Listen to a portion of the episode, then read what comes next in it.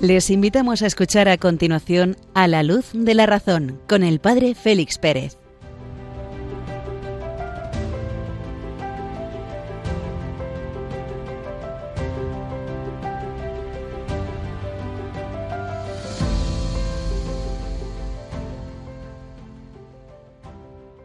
Muy buenas noches, queridos oyentes de Radio María.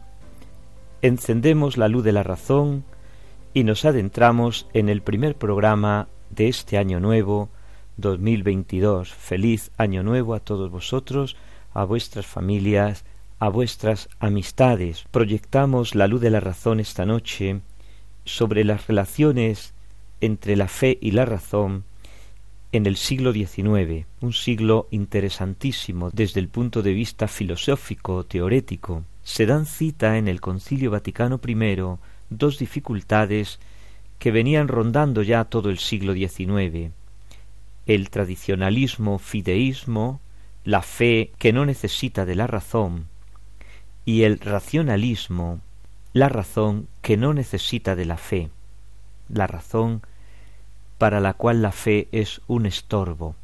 El Papa Juan Pablo II, en Fides et Ratio números nueve, ocho, nueve y diez, nos va adentrar en esta dificultad y nos va a presentar la solución del concilio. Posteriormente, en la segunda sección, nos vamos a detener en la interesante cuestión de la evolución. Distinguimos entre el hecho de la evolución que dejamos a las ciencias y las explicaciones que de este hecho dan los científicos y filósofos iniciando así una reflexión filosófica sobre el hecho de la evolución. Para concluir, deteniéndonos brevemente en uno de los protagonistas de esta aventura de la evolución, el caballero de Lamarck, precisamente el iniciador de esta teoría de la evolución en la modernidad. Os acompaña una noche más el padre Félix Pérez que os habla desde Béjar en Salamanca. Iniciamos ya sin más este programa, unos momentos musicales e iniciamos enseguida la primera parte.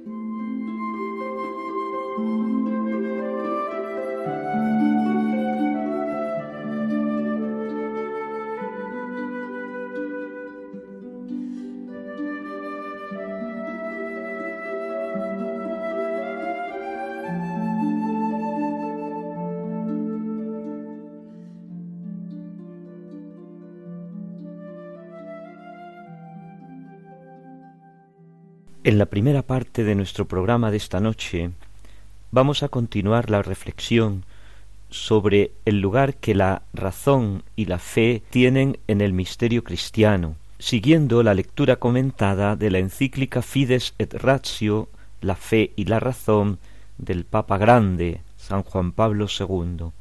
Vamos a centrarnos esta noche en el número nueve del capítulo primero, el Papa continúa la reflexión sobre el Concilio Vaticano I. Trae a colación un texto de la, de la, de la sesión tercera. Dice así el concilio. Hay un doble orden de conocimiento, distinto no sólo por su principio, sino también por su objeto.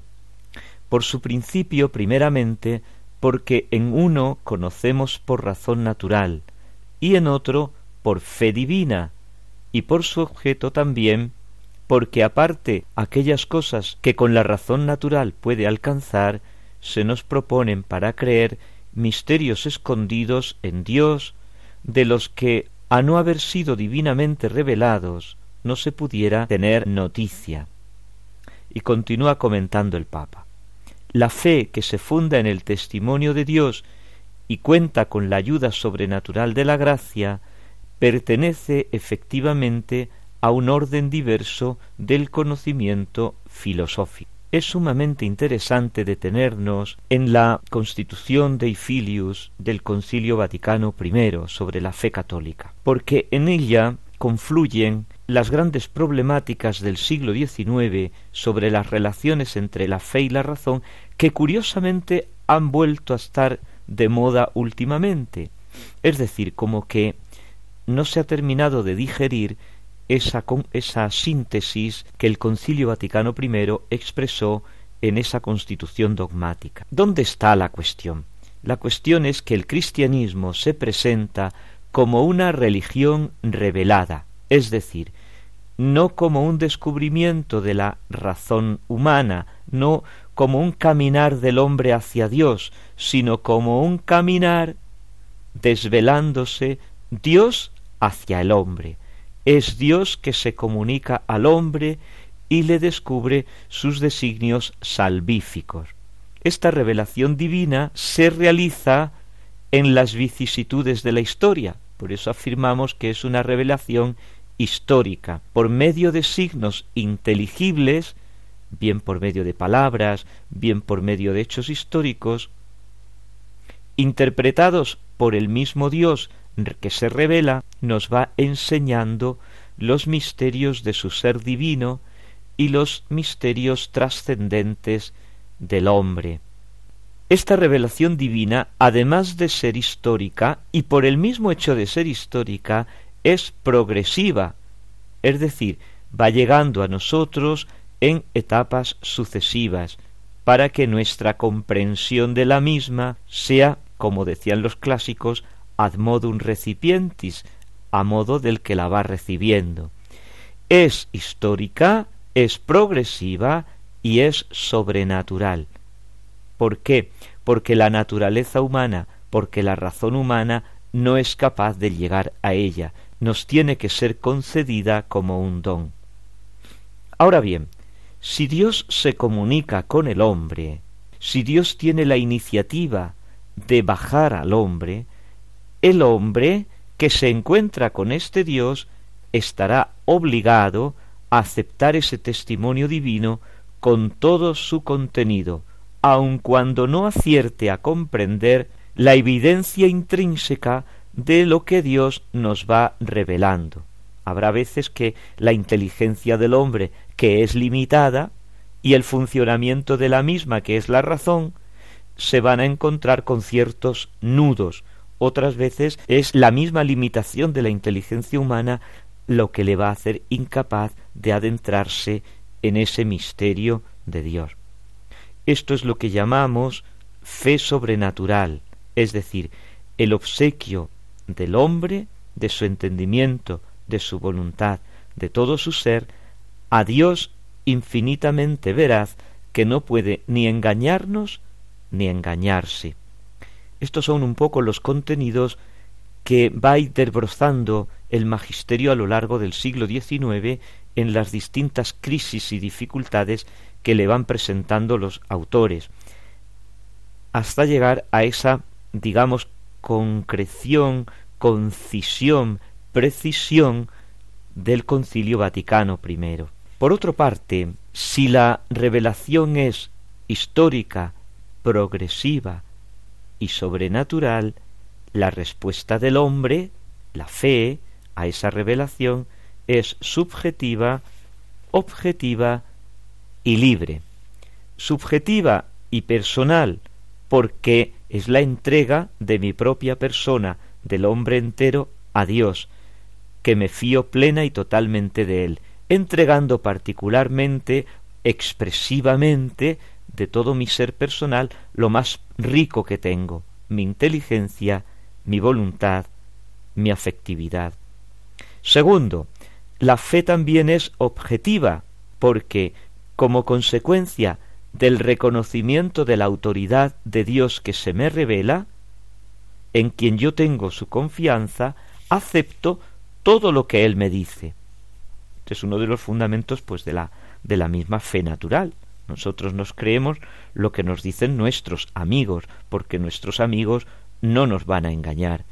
Y tercero, la fe siempre, siempre, siempre es libre, puesto que dichas verdades no se imponen a la inteligencia del hombre por su propia evidencia intrínseca, sino por la confianza que se hace en Dios. Queda un amplio margen de la voluntad ayudada y sostenida siempre por la gracia, para que pueda libremente o rechazar o aceptar su entrega a Dios mediante el acto de fe. Y es aquí donde entra la inteligencia. ¿Por qué? Porque esta entrega a Dios no es un movimiento ciego de la voluntad, y no es un movimiento ciego de la voluntad porque el acto mismo de la fe requiere que el ser que emite esa fe, que el ser que profesa esa fe es el ser humano, y por tanto tiene que contar con la contextura racional de, mi propio yo, es decir, la búsqueda de la verdad, que es el objeto propio de la inteligencia, como las mismas fuentes de la revelación exigen, porque es Dios el que se está revelando, que es la suma verdad. Por tanto, todo hombre debe asegurarse primero de que tiene motivos razonables para aceptar aquello que se presenta como revelación de Dios. Y estos motivos pueden y deben ser descubiertos por la razón natural. De este modo, la fe es razonable y por consiguiente verdadera y plenamente humana, es decir, al alcance del hombre.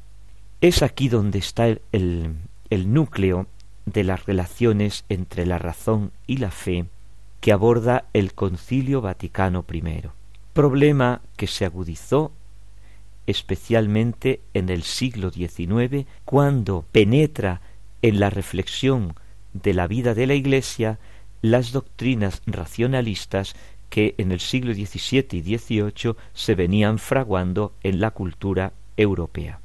Este problema se agudizó en el siglo XIX con posturas poco ecuánimes tanto de los idólatras de la razón como de los detractores de la razón y encumbradores de la fe. Por un lado nos encontramos con el racionalismo de todos los tiempos que exalta la razón hasta el punto de presentarla como la única fuente del conocimiento humano. Con esto, el racionalismo se opone por definición a toda religión revelada y sobrenatural, Tengamos en cuenta la importancia que tiene, a partir de finales del siglo XVIII, el escrito, el opúsculo de Kant, la religión dentro de los límites de la razón. Es como un, es un texto prototipo de lo que es el pensamiento de Manuel Kant, de lo que va a venir después prácticamente. El racionalista no puede concebir nunca una revelación como intervención divina exterior al hombre, a lo sumo va a decir que se trata de una intuición humana a la que corresponde pues la fe como una actitud existencial de la vida. Los dogmas de fe, por tanto, no se pueden aceptar como unas realidades objetivas exteriores al sujeto, como un conocimiento objetivo exterior al sujeto que me viene dado desde fuera, sino como expresiones poéticas de la realidad, como decía por ejemplo Hegel o como sentimientos religiosos expresados en fórmulas Leyenmacher, y con él pues toda esta filosofía de la religión que va a nacer en torno al sentimiento interno. Con el racionalismo se puede construir perfectamente un cristianismo de rostro humano, muy atractivo, en el que se suprime la tensión entre la fe y la razón, entre la revelación y la ciencia, propiamente hablando ni habría revelación, ni habría fe, quedaría solamente la razón y la ciencia. La ciencia para lo que yo percibo, lo que diría Kant el fenómeno, y la razón para lo que yo me construyo, el noúmeno. No habría lugar para la fe sobrenatural. Sólo existiría la ciencia, sólo existiría el sentimiento religioso. Ojo que de fondo tenemos una concepción moderna entendido en el sentido de esa ruptura interior que hay entre el sentido y la razón que se pierde en el origen de la modernidad en el siglo XIV. Ahí se pierde ese nexo intrínseco entre los sentidos, entre los sentidos y la razón. Hoy día puede notarse también cierta tendencia racionalista en la valoración que solemos hacer del elemento subjetivo de la fe y la reducción o la negación de los contenidos intelectuales de la fe o la interpretación de las verdades de la fe o de los contenidos de la fe. La fe ya no es una información que yo tengo que recibir, buscar, analizar, sino que es una postura ante la vida, una postura cuyo modelo es Jesús de Nazaret. Y por el contrario está la desconfianza en la razón humana, del elemento contrario. ¿Por qué? Porque la razón no es capaz de demostrar la existencia de Dios, el hecho de la revelación, los milagros de Jesús, lo que se solía llamar los preámbulos de la fe, por los que hay que caminar. Preámbulos es lo por donde se camina para entrar en los contenidos de la fe, lo que constituía en, los tratados clásicos la teología natural. Ya los primeros reformadores suprimieron aquella teología natural que daba solamente la fe sin apoyo racional alguno, o incluso el tradicionalismo absoluto, que la única justificación de la revelación es la misma revelación, el mismo Dios, que nos llega por vía de la tradición, sin anclaje alguno en la razón. También se encuentra algún tufillo de fideísmo en esa desconfianza y en esa falta de relieve en colocar a la razón como camino hacia la fe.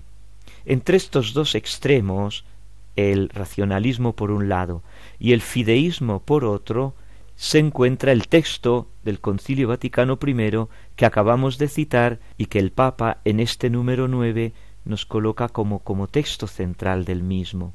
En este sentido, nos recuerda el Papa que la fe se funda en el testimonio de Dios, cuenta con la ayuda sobrenatural de la gracia y pertenece a un orden esencialmente diverso del conocimiento filosófico.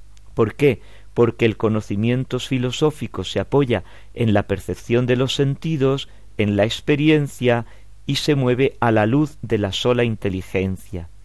La filosofía y las ciencias tienen su puesto en el orden de la razón natural, mientras que la fe, iluminada y guiada por el Espíritu Santo, reconoce en el mensaje de la salvación la plenitud de la verdad, de la gracia que es Jesucristo.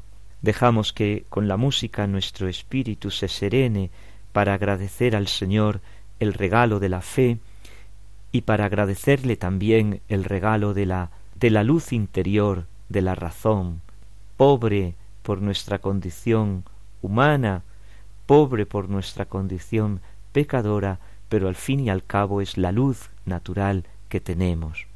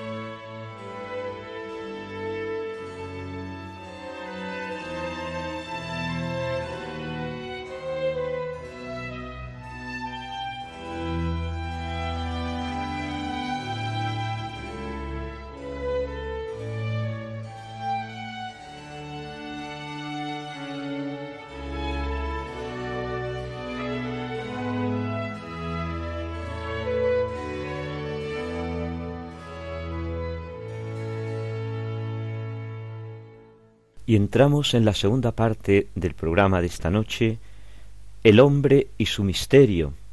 Nos escribía la otra tarde Daniel de Granada, a quien ya tuvimos ocasión de saludar en otro programa que nos hizo también otra pregunta, que cuál era el origen del hombre, que si sabíamos de dónde procedía el hombre, el cuerpo y el alma. Vamos a tocar esta noche, pues, este enigma tan fascinante. ¿Cuál es el origen del hombre? ¿De dónde proviene? ¿Cómo y cuándo llegó a la existencia?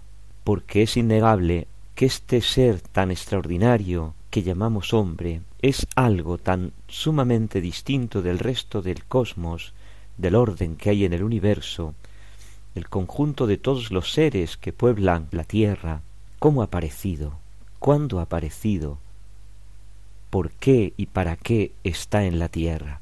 Vamos a intentar responder, si no a todos los dilemas que nos hemos planteado, si al menos algunos a lo largo de esta noche.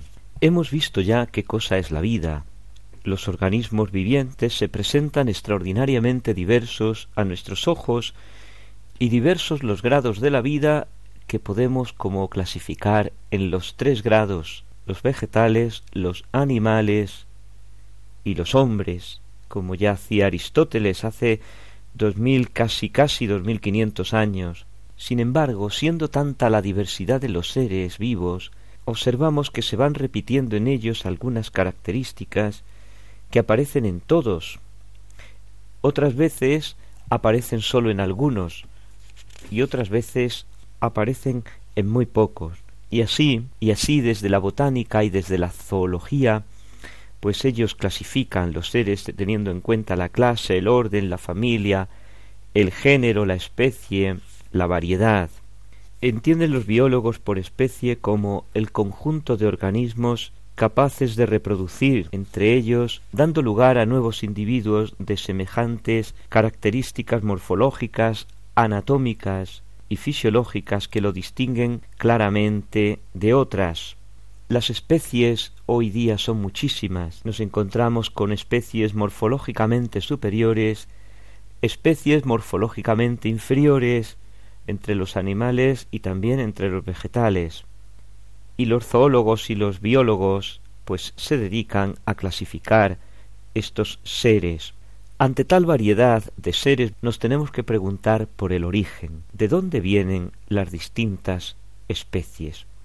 Y nos encontramos que a lo largo de los siglos a esta pregunta han respondido con las más variadas argumentaciones, con las más variadas razones. No obstante, podemos reconducir a dos tipos de soluciones las variadas respuestas que se han ido dando. Las soluciones que llamamos evolucionista y las soluciones que llamamos fisista. El fisismo tiene su parte de verdad experimental, porque consta por la experiencia tanto común de cada uno de nosotros en los sentidos, pues que vemos que los gatos se reproducen y son iguales, los perros se reproducen y son iguales, los gusanos de seda se reproducen y son iguales, las manzanas, las peras, los melocotones o las ciruelas se reproducen y son iguales. También desde el punto de vista científico, en circunstancias ordinarias, un individuo engendra siempre individuos de la misma especie. El fisismo, desde el punto de vista filosófico, presenta innegables ventajas, porque encuentra su explicación en el principio general de que toda causa tiende a producir un efecto semejante a sí misma, tiende a participar su forma en una materia dispuesta a recibirla siempre de la misma manera.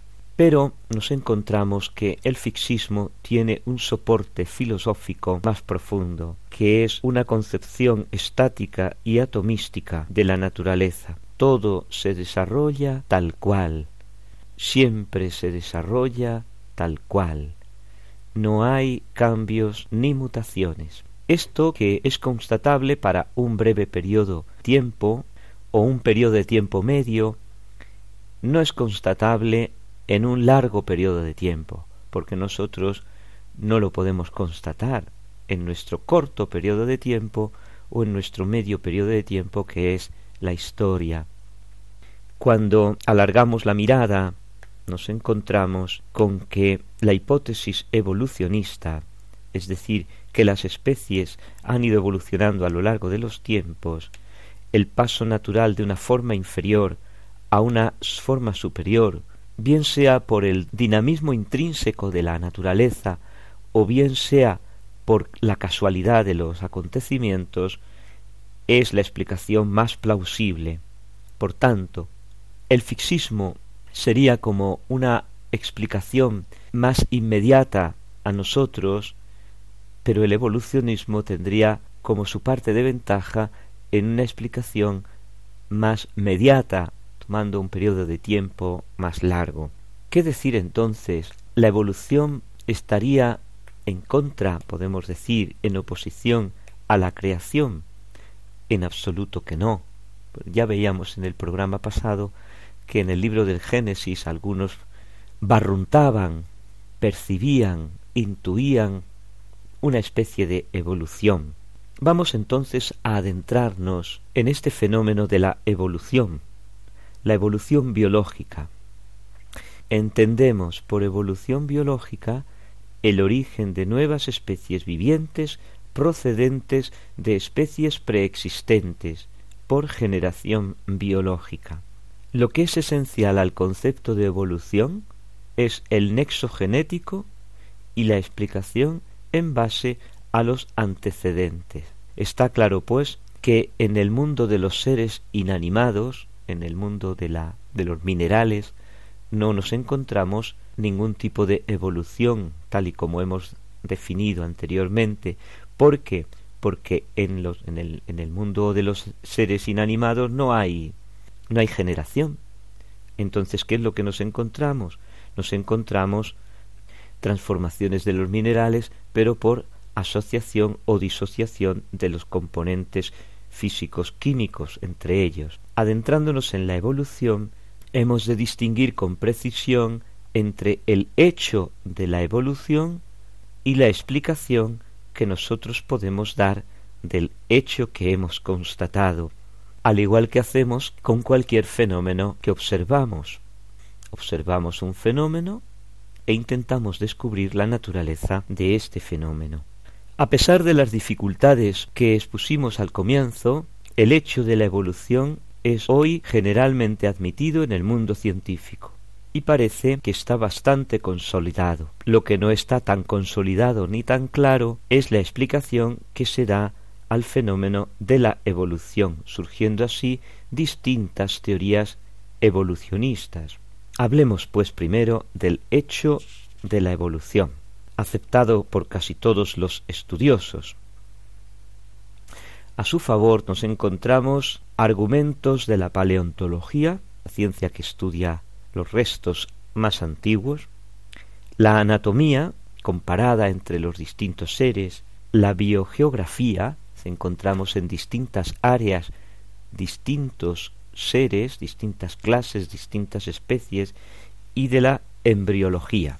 De la paleontología, el estudio de los seres orgánicos antiguos, que nos llegan a nosotros a través de los fósiles, podemos hacer las siguientes anotaciones. Nos encontramos que en los estratos geológicos más antiguos de la Tierra encontramos tan solo fósiles invertebrados. En los estratos geológicos sucesivos nos encontramos fósiles de peces, de anfibios, de reptiles, de mamíferos. Y en los estratos más superiores nos encontramos con el hombre. Ya los distintos estratos geológicos algo nos están diciendo. En segundo lugar, el estudio de los fósiles nos muestra que las diferencias entre las distintas familias y los géneros entre ellas tampoco es tan clara, porque han sido encontrados fósiles de animales pertenecientes a especies intermedias entre las grandes clases actuales. Y en tercer lugar existen series de animales que se suceden una a la otra en el tiempo y se muestran modificaciones graduales. Encontramos una especie como de evolución la, más curiosa quizás sea la del caballo que te encuentras en, en las distintas eras geológicas. En segundo lugar, de la anatomía comparada podemos extraer la dificultad de clasificar sistemáticamente los seres, los animales, las plantas, porque hay muchas formas biológicas que no, que no pertenecen a una u otra categoría, sino que las encontramos como una especie de transición. Luego también nos encontramos con que hay órganos distintos según las especies, pero que cumplen la misma función, una homología de los órganos. Por ejemplo, pues las alas en las aves, las patas en los caballos, las manos en los hombros. Y también podemos subrayar que hay en muchas especies, muchos animales, vestigios de órganos sin alguna utilidad. Por ejemplo, pues, ¿para qué le sirve un ojo a un ser que vive en lo profundo de una caverna o en lo más oscuro, lo más oscuro de los océanos? Y para concluir podemos también indicar algún argumento de la biogeografía. Esto donde mejor se observa es en el istmo del, Panamá. La fauna marina, a un lado del océano, al otro lado del océano, son distintas en determinados momentos, y hay otro tipo de fauna marina que es única. La explicación más obvia de este desdoblamiento de formas consiste en admitir que después de la formación del istmo de Panamá, las especies de la fauna atlántica y, y las especies de la fauna del Pacífico han ido evolucionando independientemente. Por tanto, para concluir, hemos de decir que el hecho de la evolución se presenta ante nuestros ojos casi como un hecho indiscutible. Los argumentos que hemos extraído de la paleontología, el estudio de los organismos antiguos, de la anatomía comparada entre las distintas especies con órganos semejantes, de la biogeografía, las especies que encontramos en los distintos espacios geográficos, nos llevan a afirmar el hecho de la evolución. A este hecho tendremos ahora que dar una explicación. Científicos y filósofos se han ido sucediendo a lo largo de estos últimos tiempos alumbrando con sus explicaciones el hecho, el fenómeno de la evolución. Algún estudioso, Solivet, por ejemplo, apuntaba que ya San Agustín, a finales del siglo IV, principios del siglo V, anotaba, especialmente en su gran obra sobre la ciudad de Dios, la existencia de unas raciones seminales, entendiendo como que Dios habría creado los animales en una forma embrional.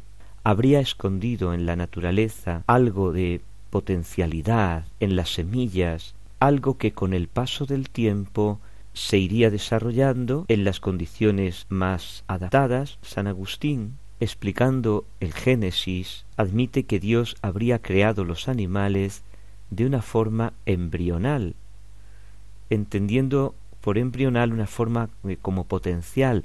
Dentro de las semillas están las raciones seminales, las cuales se irían desarrollando al encontrarse en las condiciones aptas para ello. Esta idea originalísima, que también encontró la aprobación de Santo Tomás en el siglo XIII, cayó después en el olvido. No hay rastro de, de ella en los autores. Algunos filósofos ya más cercanos a nosotros Francis Bacon, Descartes, Leibniz apuntan tímidamente alguna idea evolucionista, pero nada más, son como unas, unos retazos.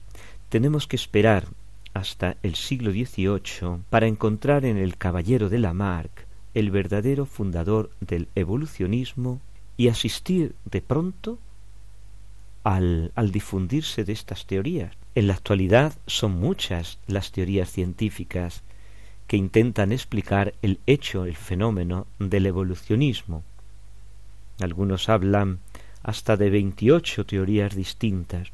No obstante, estas veintiocho teorías podemos reconducirlas fundamentalmente a dos, la teoría finalística y las teorías afinalísticas.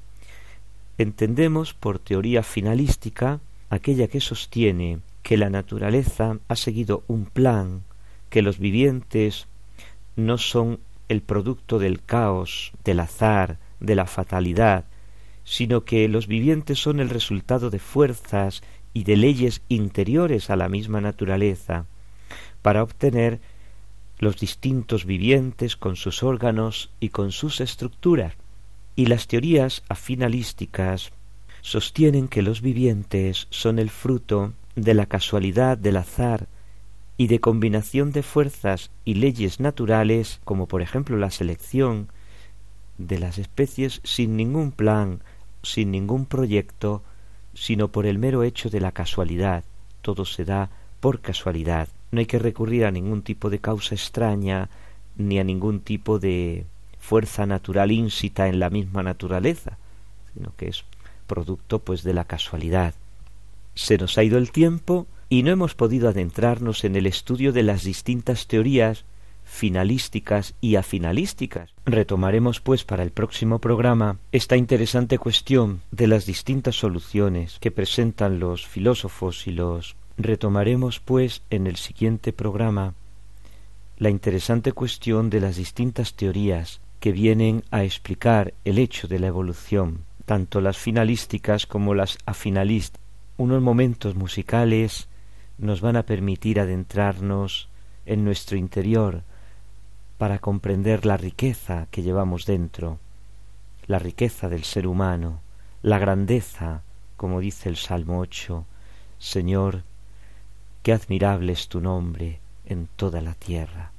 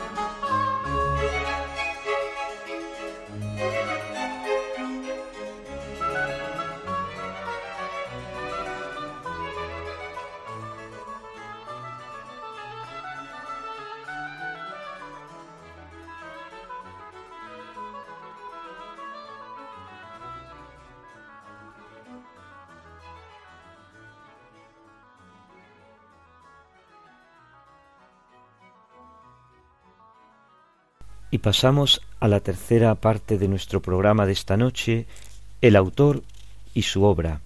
Queremos presentar los inicios de la evolución biológica y en ellos al caballero de Lamarck, Juan Bautista Monet de Lamarck, naturalista francés, figura como el fundador de la evolución transformista, al hilo de lo que hemos venido comentando en la sección anterior del programa, adentrándonos en el evolucionismo, presentamos esta noche a este naturalista francés, nacido en la Picardie, que después de veinte años de estudios botánicos en el, en el Jardín de las Plantas, en el Jardin de Plantes, se mudó al Museo Nacional en 1793 y allí fue encargado de enseñar historia natural de los animales inferiores. En sus estudios y en sus publicaciones germinaron sus ideas del evolucionismo, que dejó expuestas en la filosofía zoológica, apareció en 1809, en la historia natural de los animales invertebrados, 1815 al 22, y muere en París después de haber publicado su última obra, El sistema analítico de los conocimientos positivos del hombre. La doctrina evolucionista es otra de las direcciones que asume el positivismo, esa filosofía que inaugura en los tiempos nuevos Augusto Comte. El punto de partida es la teoría de la evolución orgánica. Esta hace derivar las formas de vida más complejas y perfectas de formas más elementales y menos perfectas a través de variaciones profundas en el curso de las edades biológicas. Según va pasando el tiempo, las especies van adquiriendo nuevas variedades, nuevas formas. Bajo el clima general del romanticismo, que aplica a toda la realidad la ley del progreso, esta evolución biológica se convierte pronto en el fundamento de una teoría general de la realidad o lo que podemos decir un evolucionismo filosófico, entendiendo como tal que lo finito, lo concreto, lo que tenemos delante de nuestros ojos, es una manifestación o revelación de lo infinito, aparece aquí claramente en el fondo en el horizonte el pensamiento de Hegel. En virtud de este presupuesto, los procesos evolutivos singulares que las ciencias de la naturaleza constatan se unen en un proceso único y universal que abraza toda la realidad.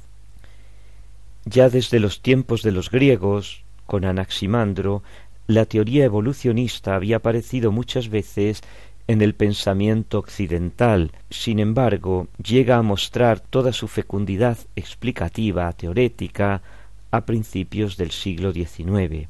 Anteriormente, además del creacionismo por el cual la naturaleza como ministra de Dios va produciendo especies de vivientes, si exceptuamos al hombre, una teoría muy influyente había sido aquella de la fisicidad es decir, que las especies permanecían fijas, las especies animales y vegetales habían sido creadas por Dios antes de la creación del hombre y se habían perpetuado así, tal y como las conocemos, inmutadas a través de las distintas generaciones.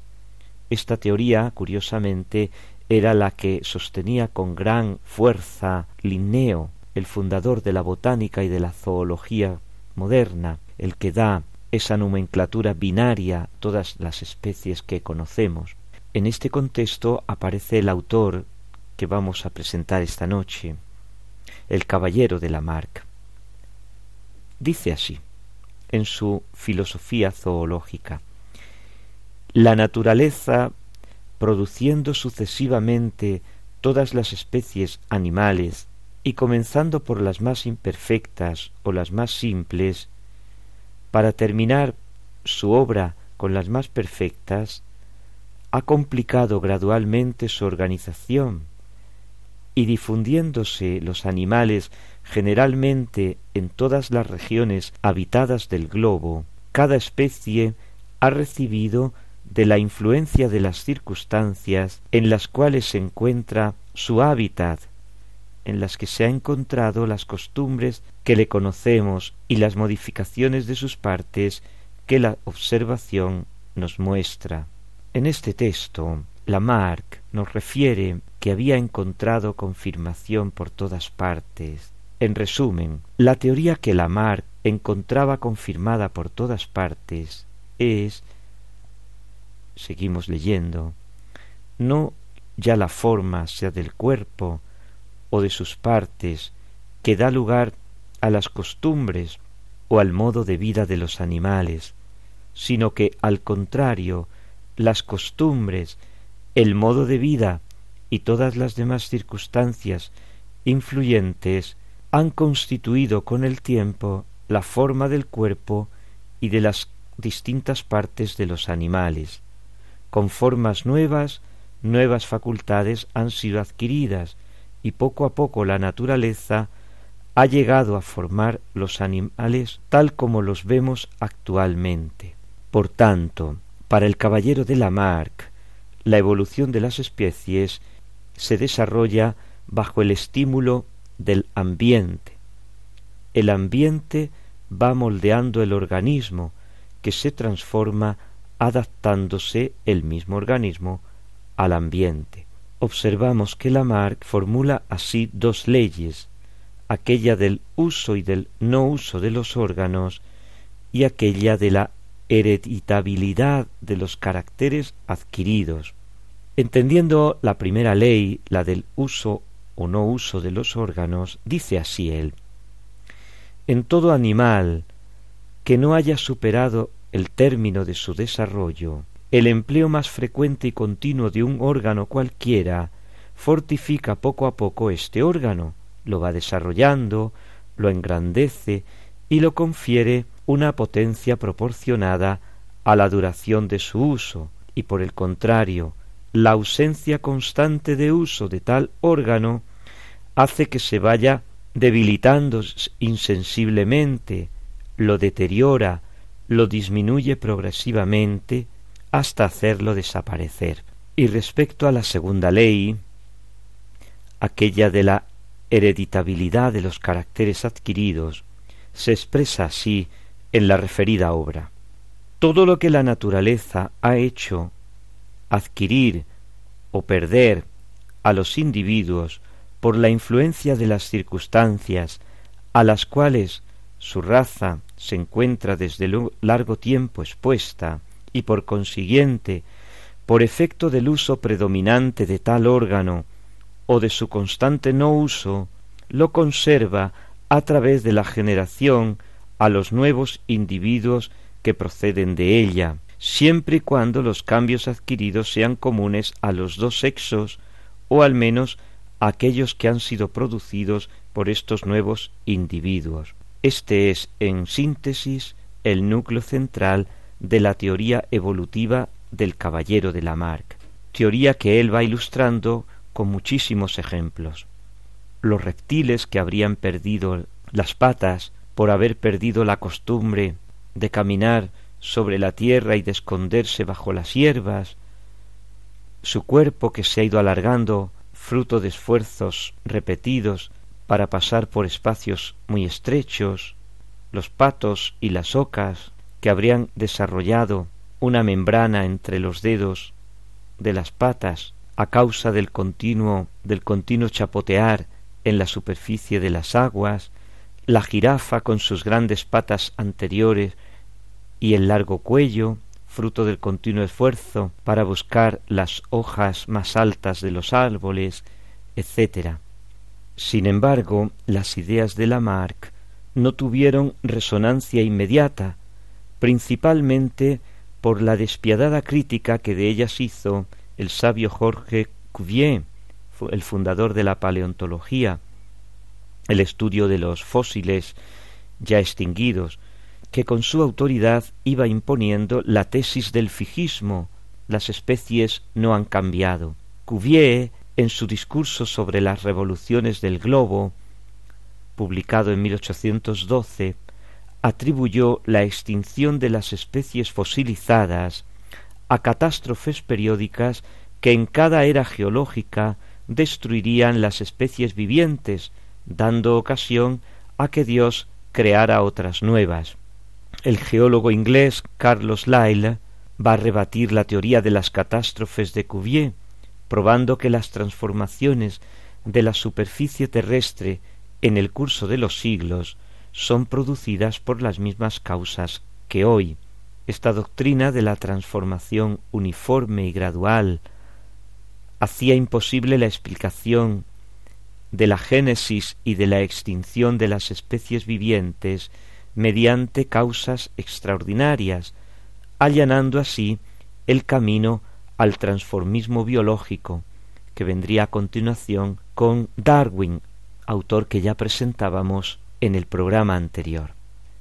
Y para terminar, hacemos un breve apunte al neolamarquismo, como las teorías del caballero de Lamarck han sido revitalizadas. Muchos evolucionistas posteriores y aun biólogos recientes han desarrollado las teorías del caballero de Lamarck, acentuando el valor de los factores ambientales como por ejemplo el clima, la nutrición, las sales que se encuentran en, en los alimentos, y así se iban formando series ortogénicas, es decir, series de individuos progresivamente modificados en una dirección constante, sumándose las modificaciones adquiridas por las sucesivas generaciones. Ello daría mayor base explicativa a la hipótesis de Lamarck de la transmisión de los caracteres adquiridos. Unos momentos musicales y llegamos al fin de nuestro programa.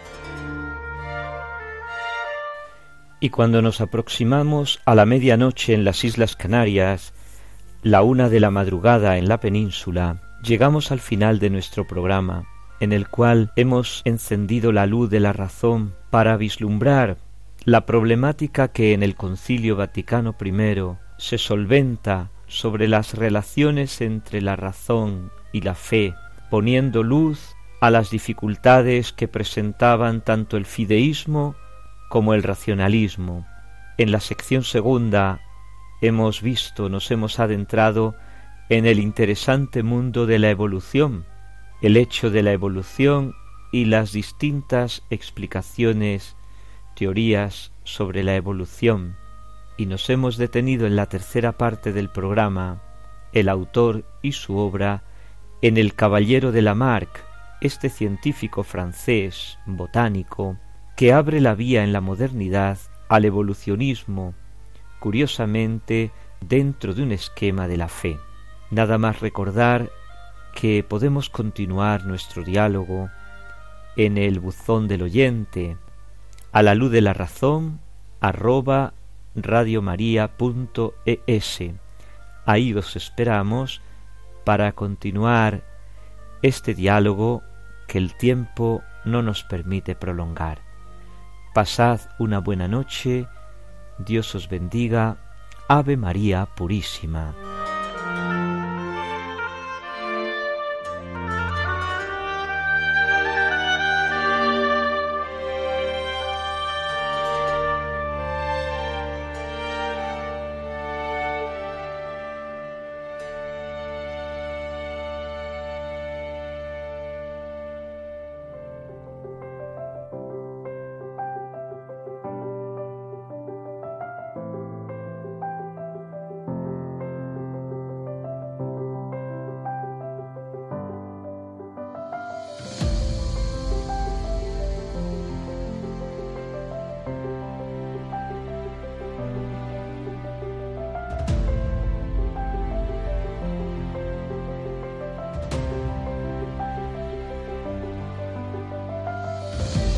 Han escuchado en Radio María A la Luz de la Razón con el Padre Félix Pérez.